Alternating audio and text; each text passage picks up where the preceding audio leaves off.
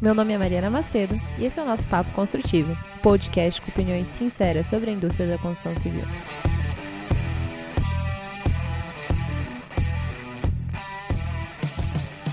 E aí, galera, mais um dia, mais um episódio.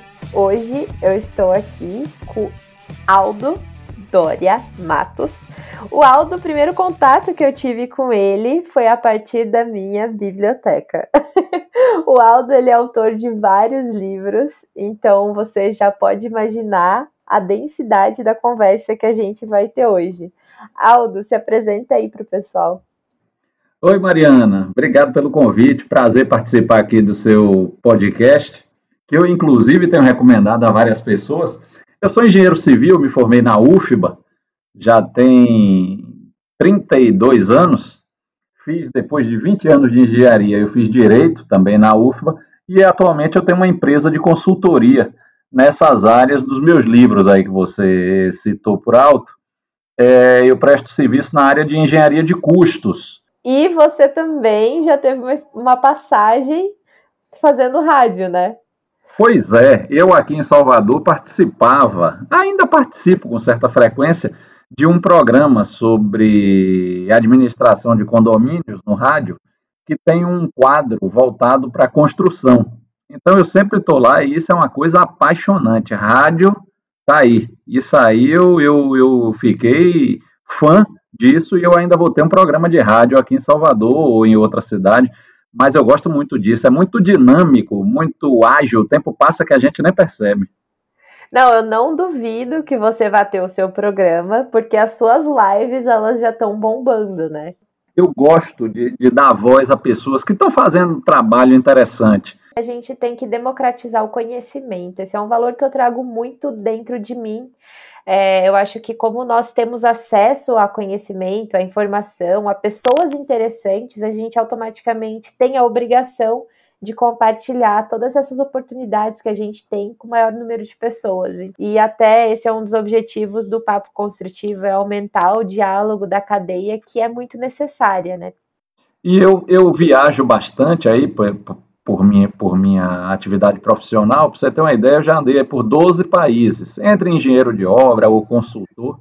Eu, eu sou consultor da ONU, de uma agência que a ONU tem, chamada UNOPS, que é a agência de infraestrutura da ONU. É, então, as pessoas têm curiosidade de saber o que eu vejo, o que eu aprendi, o que eu vivi. E que lugares que você passou? Olha, eu como engenheiro trabalhei nos Estados Unidos, foi o primeiro lugar onde eu, onde eu trabalhei, né? nessa época eu trabalhava na construtora Norberto Odebrecht. É, depois eu fui para a África do Sul, aí trabalhei um pouco rapidamente em Moçambique, aí fui para o Peru, depois eu morei no Egito, e pela ONU eu já fui para a República Dominicana, Panamá, Benin, Paquistão e Zâmbia. Não, e a cultura da construção, da cadeia em cada um desses países deve ser muito diferente, eu imagino, né?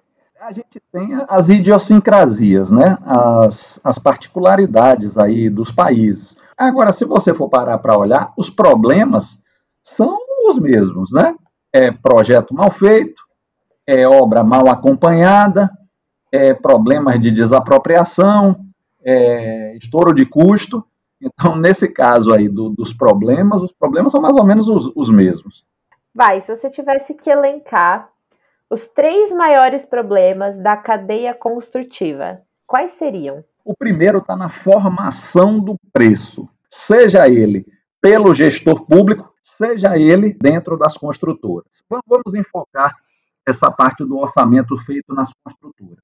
É, o que eu noto, uma cultura do tabelamento de preços. Então, o camarada pega lá o SINAP, que é aquele banco de dados da Caixa Econômica, e, e, e, traz composições de lá de dentro. Ou ele pega do Cicro, que é o do DENIT, ou ele pega de algum do TCPO, que era é, é que é da, da, da PINE, e, e trabalha com isso. Mas esse trabalho assim de composição de custo enlatada tem um problema enorme, que é o seguinte: você está usando dados de produtividade intrínsecos a esses bancos de dados que muitas vezes não são é, é, compatíveis com as circunstâncias que a construtora vai enfrentar naquela obra que está sendo orçada. A gente precisa de uma coleta efetiva de dados, né?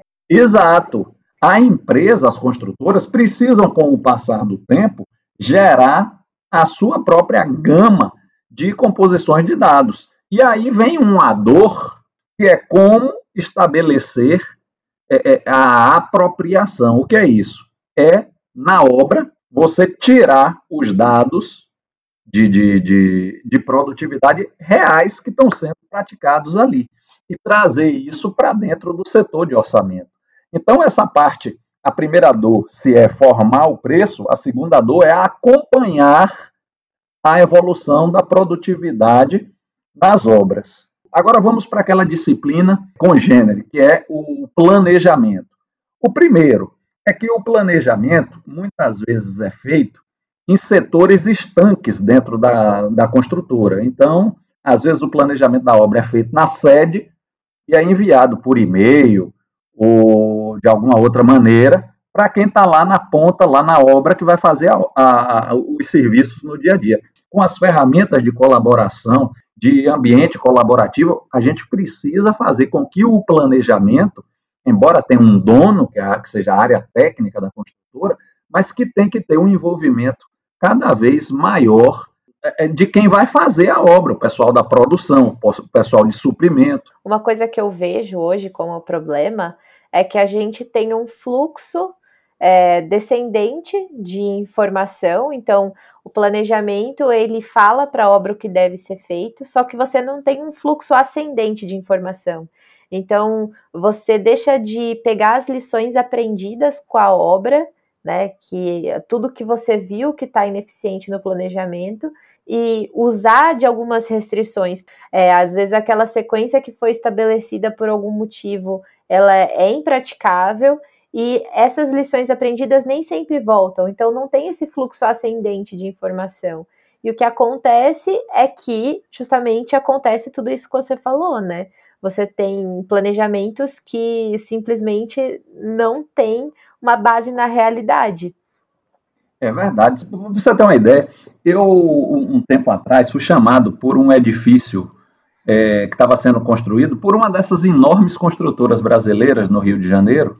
E o colega me ligou dizendo o seguinte: Aldo, eu não estou acreditando nem no custo e nem no orçamento dessa obra. Eu acabei de sentar aqui na cadeira de diretor de engenharia e, para você ter uma ideia, eu tenho aqui um controle que tinha 7 mil sei lá, metros quadrados de, de drywall, eu já paguei 5 mil e o subempreiteiro não chegou nem na metade. Então, quer dizer, eu estou trabalhando em cima de uma base errada.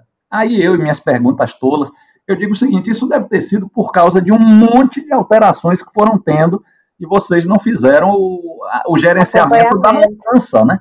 E ali, como aquele pavimento é um dos primeiros a ser feito, você tem que. Opa, agora tem um carpete que tem que vir do exterior. Então aí o pessoal de suprimento tem que entrar em cena com mais afinco. E aí eu vou chegar na outra dor, tá certo? Eu estou botando uma dor de cada vez aí.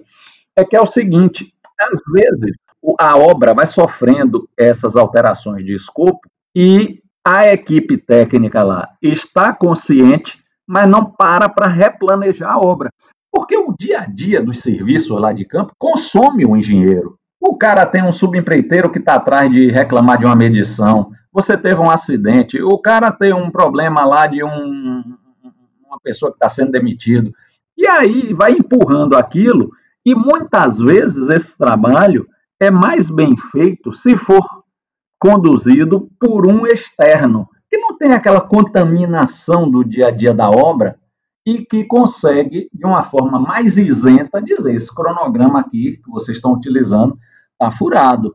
E aí, pensando aí em soluções, pensando assim nessa parte mais de inovação, a gente vai começar a ter cada vez mais esse processo técnico de gestão saindo do canteiro de obras e indo para empresas provedoras de serviço, de acompanhamento de custo, de acompanhamento de planejamento, é, não, é verdade. A gente tem a, inclusive, a nossa estrutura organizacional, ela está migrando cada vez mais para isso, né? Ela está migrando para uma estrutura organizacional de uma indústria ali que a gente fala que é a indústria 4.0, né? Onde você tem várias empresas especialistas em suas áreas colaborando dentro de uma plataforma, que no caso vai ser o projeto em si que vai ser executado, né, para fazer uma entrega. Então, assim, você deixa de ter, ou você vai ter uma estrutura bem grande de uma empresa que faz tudo, ou você vai ter essas várias colaborações externas, né, de profissionais especialistas nas suas partes e rapidamente é, e que vão estar tá sendo inovadores dentro dessas partes, ou então uma estrutura robusta. Então, a gente vê que a, a estrutura organizacional da cadeia da construção civil, ela está arrumando para isso, né? Então, por exemplo, você vê a, a empresa do Ceoto mesmo, né? Que ele falou como ele está operando hoje. Ele só consegue operar da maneira como ele opera porque é uma empresa pequena, né? Ele falou. E que ele trabalha com módulos. Então, assim, você vê que são, você está indo para uma estrutura organizacional onde você tem especialidades, você tem empresas menores e mais ágeis e inovadoras. Ou então você tem empresas grandes que têm que fazer tudo. Então a gente vê que a nossa, a nossa forma de trabalhar ela está mudando, né? Vamos lá, vamos falar do orçamento. Eu posso orçar a obra não com a própria estrutura, porque muitas vezes a, a, a construtora orça uma obra, mas aí aquela, aquele departamento de orçamento não tem mais o que fazer, porque ela não, não vai fazer tantas obras continuamente ao longo do ano. Então, esse é um serviço que pode ser prestado por uma empresa especialista, que pode ser uma empresa pequena, com, com, com poucas pessoas, mas o custo dessa empresa para a construtora é mais barato do que um engenheiro, porque você pega um engenheiro com os encargos, dá 20 mil reais por mês. Esse tipo de inteligência, então, que está fora, começa a trazer um ganho que a construtora sozinha não conseguiria é, é, auferir. E no, no que diz respeito a planejamento, também. E aí o engenheiro da obra tira esse encargo chato de ficar coletando números e passa a ser mais gerente e menos processador de, de informação. Porque outro dia um amigo usou um termo muito interessante. Ele disse que ele entra numa obra e tem engenheiro lá que parece estar numa lan house. Embora o cara esteja na obra, o cara não pisa no, na construção. O cara fica dentro do, do, do, do barracão lá na obra o tempo todo. Porque é fazendo planilha, é mandando PowerPoint para sede, é preenchendo relatório que ninguém lê, é fazendo é, é, é, prestação de conta, é tirando relatório do SAP. E, e, e, talvez isso possa ser otimizado com essas ferramentas de, de, de, de digitalização, de informatização o nosso papel como profissional ele pode ser ressignificado com as tecnologias. Às vezes a gente fica gastando muito tempo com o que não deveria ser a nossa atribuição. A nossa atribuição é o quê? Usar da nossa criatividade, usar do nosso senso crítico. Então, vamos falar assim: o nosso trabalho dentro de planejamento e controle de obras deveria ser realmente na parte de planejamento, onde a gente define regras, parâmetros, onde a gente vai dizer ali qual que é a linha geral e deixar toda essa parte de processamento, seja na parte de coleta de informação ou realmente de analisar todas essas regras para as próprias tecnologias, né? Então, hoje, por exemplo, tem um, uma empresa que chama Alice Technologies, que eles fazem todo o cronograma com base em restrições que são definidas pelos engenheiros.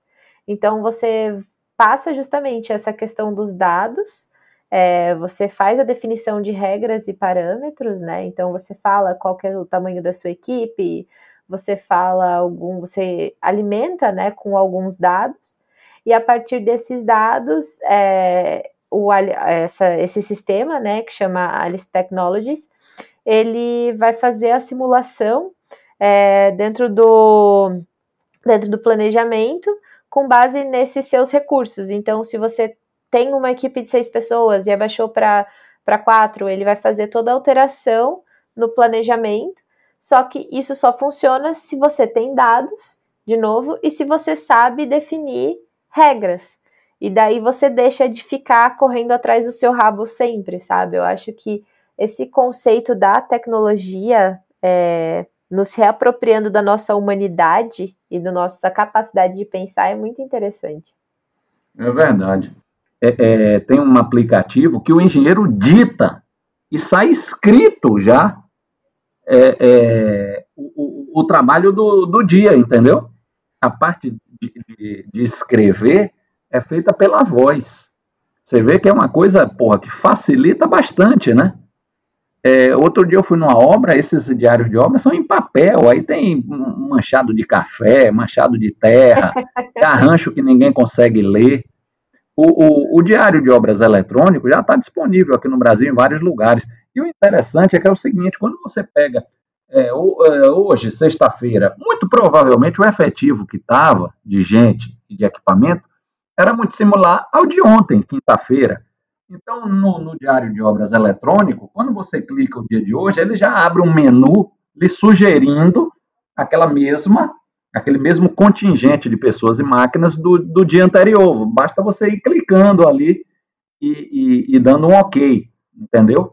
É, mas as empresas, ou por teimosia ou por desconhecimento, não usam o diário de obra e depois se ressentem disso, ou é, utilizam ainda de forma arcaica. É por isso que eu, que eu digo ao, ao médio é, empresário, ao pequeno empresário, é que aproxime-se de startups, de, de aplicativos, de soluções tecnológicas. Tem gente que diz, não, isso aí só se paga para Odebrecht, para Camargo Correia, para Andrade Gutierrez. Não, não. Tem coisa feita para o médio e para o pequeno é, é, construtor, o médio e o pequeno empresário, de tudo, de administração de, de, de, de estoque, de coleta de dados, de apropriação de, de, de, de serviço, de geração de acompanhamento. Não, fazendo um adendo aqui, inclusive, é, que você falou, ah, se aproximem de startups, uma outra coisa que o médio e o pequeno empresário podem fazer é, por exemplo, eu estou ajudando a organizar agora o AEC Hackathon, que nem eu estava comentando com você. O é, que, que são esses hackathons que acontecem, né? É, esses hackathons são encontros que é o que as pessoas chamam de inovação aberta. Então, é onde você vai para descobrir sobre o que está acontecendo no setor sobre novas tecnologias. Você propõe desafios e você procura pessoas ali que estão dispostas a te ajudar a resolver esses desafios.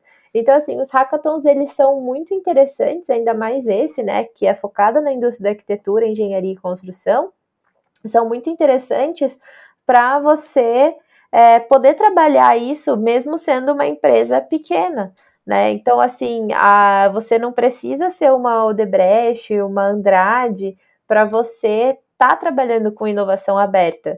Você pode estar com startups, você pode participar de eventos, tem várias alternativas. Pois é. Aqui em Salvador, por exemplo, existe um hub e lá já surgiram várias soluções para dores da construção civil, ligada aqui à digitalização de projeto. Você vê aqui em Salvador, que não é um mercado tão grande. Se você começa a alargar aí esse seu raio de ação, você começa a identificar coisas. Agora, é necessário primeiro a, a, a, empresa fazer a seguinte pergunta, porque isso não é um supermercado, você pega um carrinho, vai lá, em cada gôndola você vai comprando uma startup dessa. Não, você tem que perguntar o seguinte: qual é o processo que eu domino menos? É orçamento? É cotação de preço? Tem, tem é, é, empresas hoje em dia que facilitam bastante cotação de preço. Porque eu, quando trabalhava em construção, quando tinha que fazer uma cotação, eu fazia o quê? Ligava, mandava e-mail para um monte de fornecedores, um respondia em Excel, o outro respondia no corpo do e-mail, um mandava um anexo em PDF, outro mandava um anexo em Word.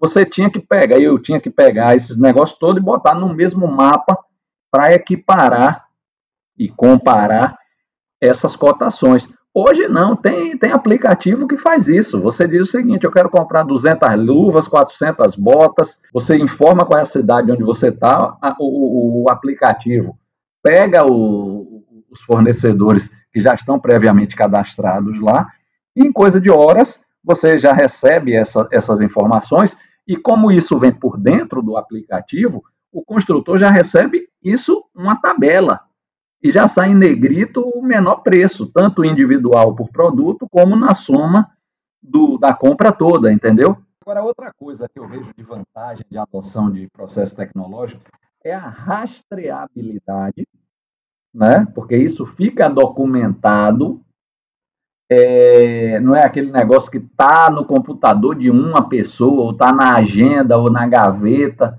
de uma determinada pessoa. Não, é rastreável, isso é informação digital.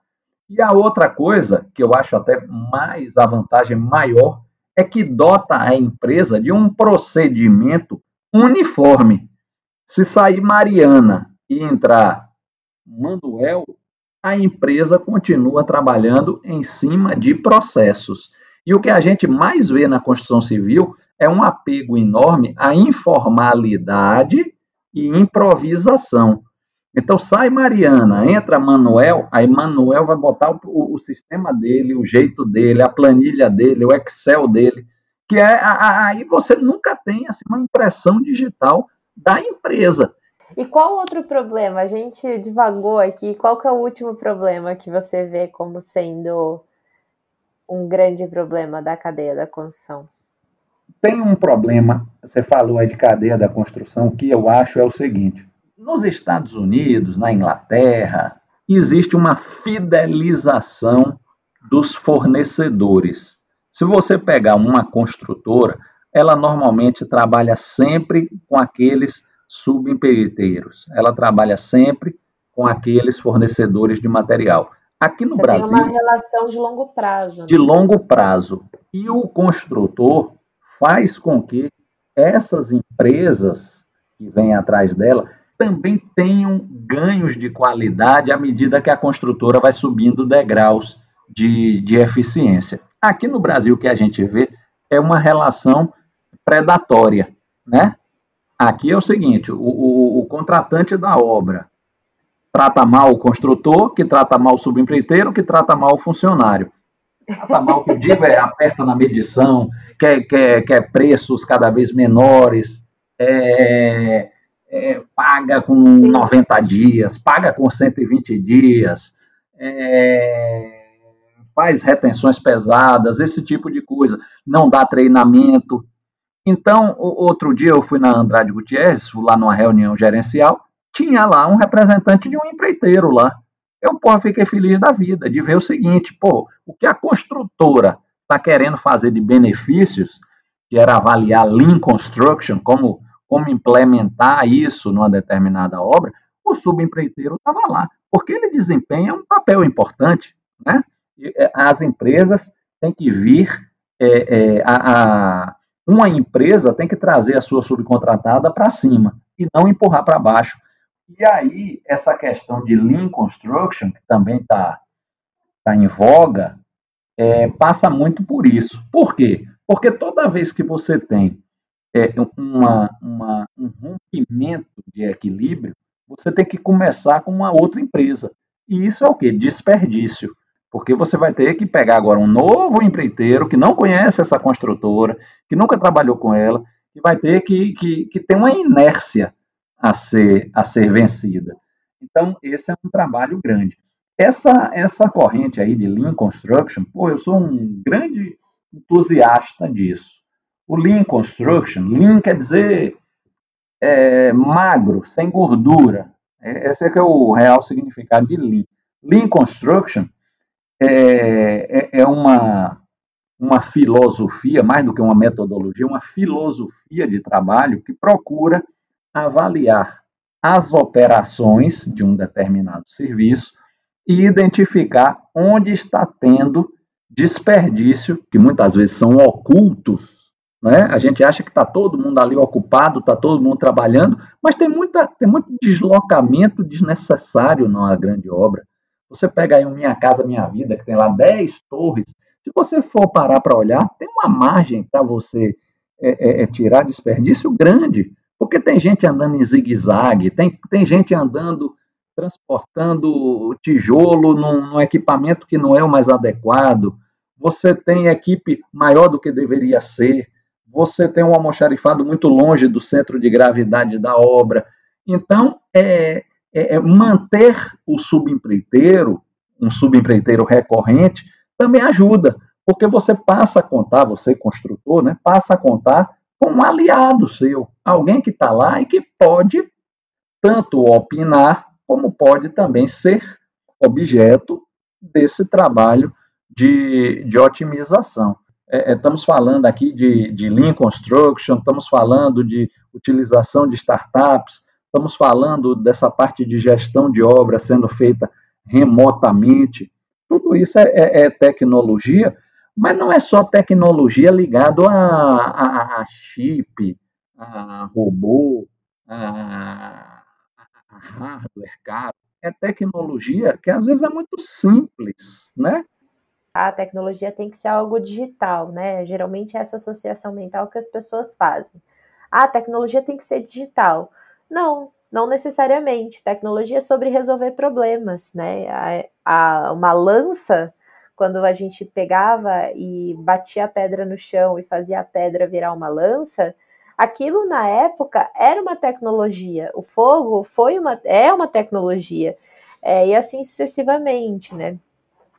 E a profissão da engenharia em si é desenvolver tecnologias dia após dia, porque a gente resolve problemas dia após dia.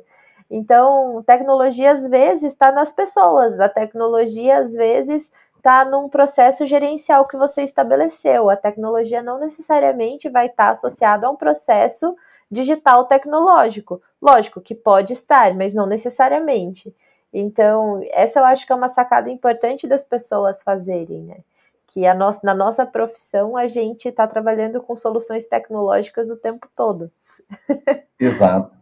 E muitas vezes a pessoa tem um, já tem um aparato tecnológico e não usa direito. Eu, por exemplo, vejo que o drone em obras é utilizado de uma forma mais recreativa do que de uma forma produtiva. Eu vou lhe dar um exemplo. Drone, se você parar para olhar, é, as pessoas usam para quê? Sobrevoar a obra para fazer relatório de, de, de, avanço, né?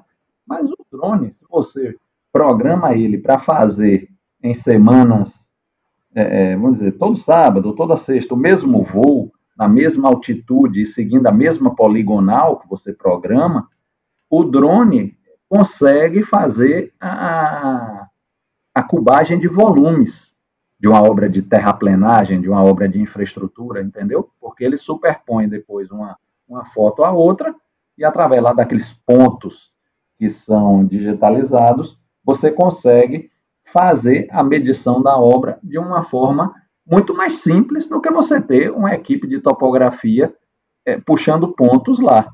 Então, é, às vezes a pessoa tem o drone, mas não sabe que, que tem esse tipo de coisa, ou acha caro. Mas aí é uma questão de cotejar, né?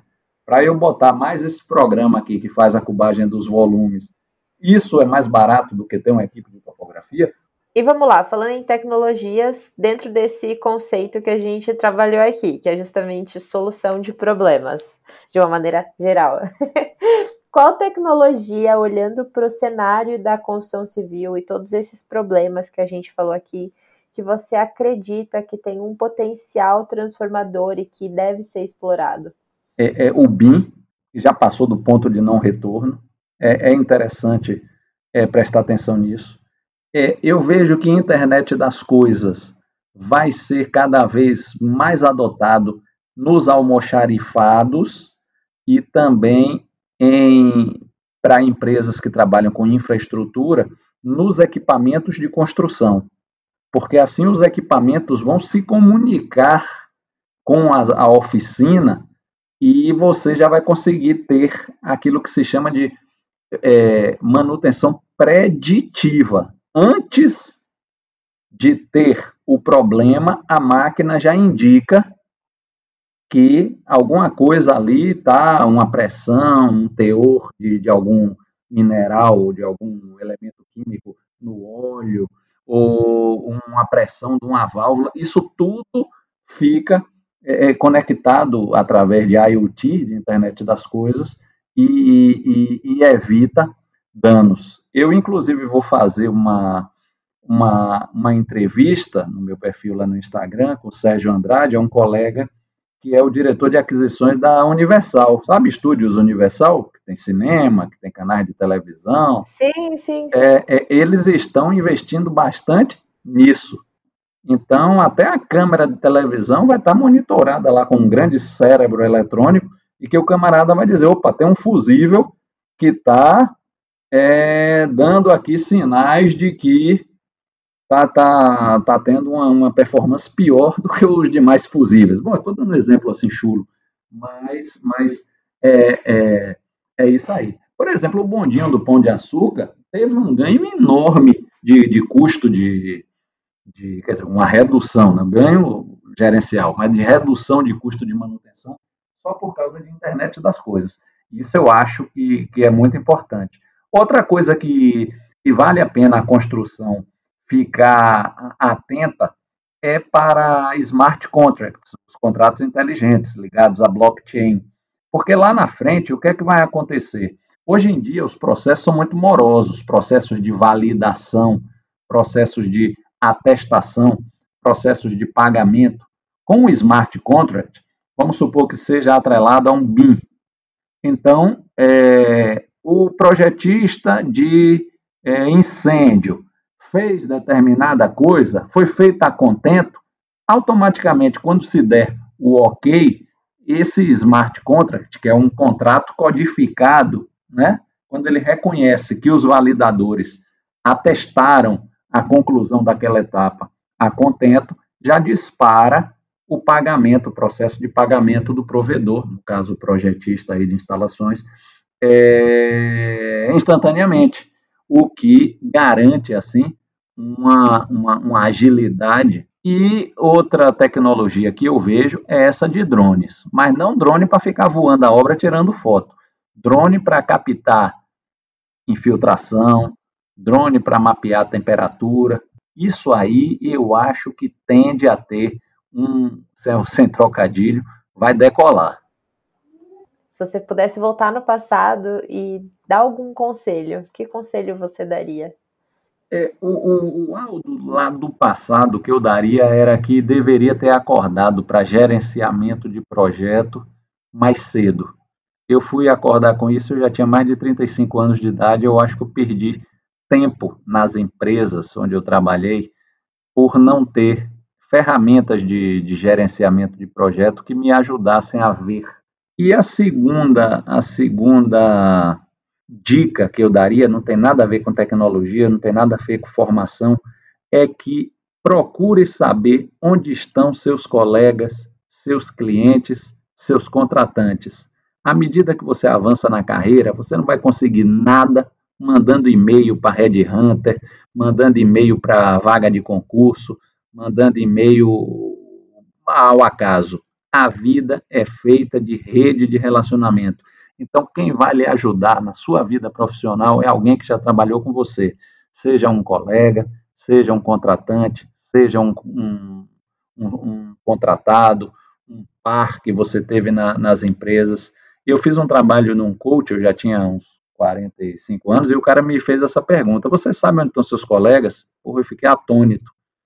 Ele disse: é, é são essas pessoas que vão lhe estender a, a, a mão de uma maneira mais fácil porque mandando e-mail, seja para arrumar oportunidade de emprego, oportunidade de negócio, para alavancar um negócio de consultoria, é recomendação, é, é, rede de relacionamento. Então, o Aldo lá de trás ficou um pouco, é, digamos assim, à margem disso. Então, eu diria para aquele Aldo de 25 anos: aprenda gerenciamento de projetos, tire uma certificação, e a outra é invista em mapear a sua rede de contatos. Ligue para as pessoas, demonstre interesse, saiba onde estão, seja próximo. Não é por interesse, não, é porque a vida é feita de emoções, né? Tudo que a gente faz envolve algo de emoção. Então, a, a gente consegue ter um contato mais caloroso, mais humano com pessoas com quem a gente já teve algum tipo de relacionamento do que com, com estranhos que a gente está tá, tá conhecendo agora. Ai, nossa, é, tem um livro, inclusive, muito legal. Opa, então me diga qual é. que ele fala sobre vulnerabilidade. E é ele fala que. Brené Brown? É, ela mesma. Livro maravilhoso, tem o TED Talk dela. E eu acho que a gente precisa disso também nas nossas relações, né? Às vezes, quando a gente vai se relacionar profissionalmente, a gente fica com um pouco de receio de mostrar as nossas fraquezas, mas a gente só tem a perder com isso, né? Porque daí a gente deixa de achar pares complementares.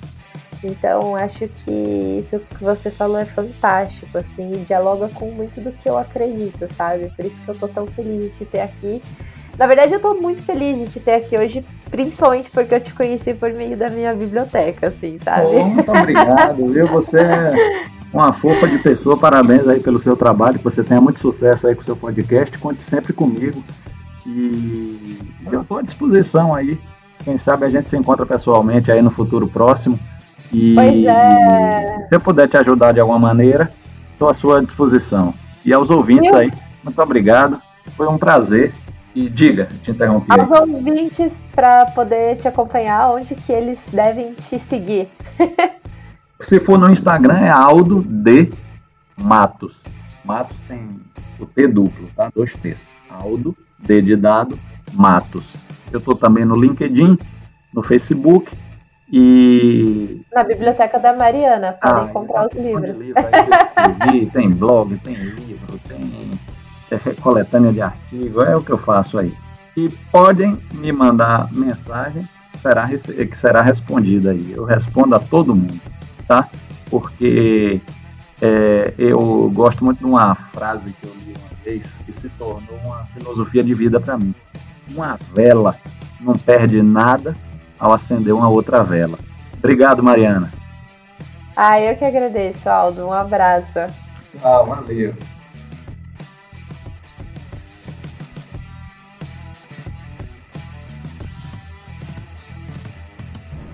Ei, e se você ficou até aqui, não esqueça, siga Papo Construtivo no Spotify. E se você puder, compartilhe com seus amigos esse episódio na sua rede, ou no Instagram, ou no LinkedIn. É muito importante para aumentar o diálogo no setor. Além disso, se você tem interesse em qualquer coisa que foi falada aqui, no site papoconstrutivo.com estão disponíveis todos os links e todos os outros episódios também, tá bom? É isso, até semana que vem.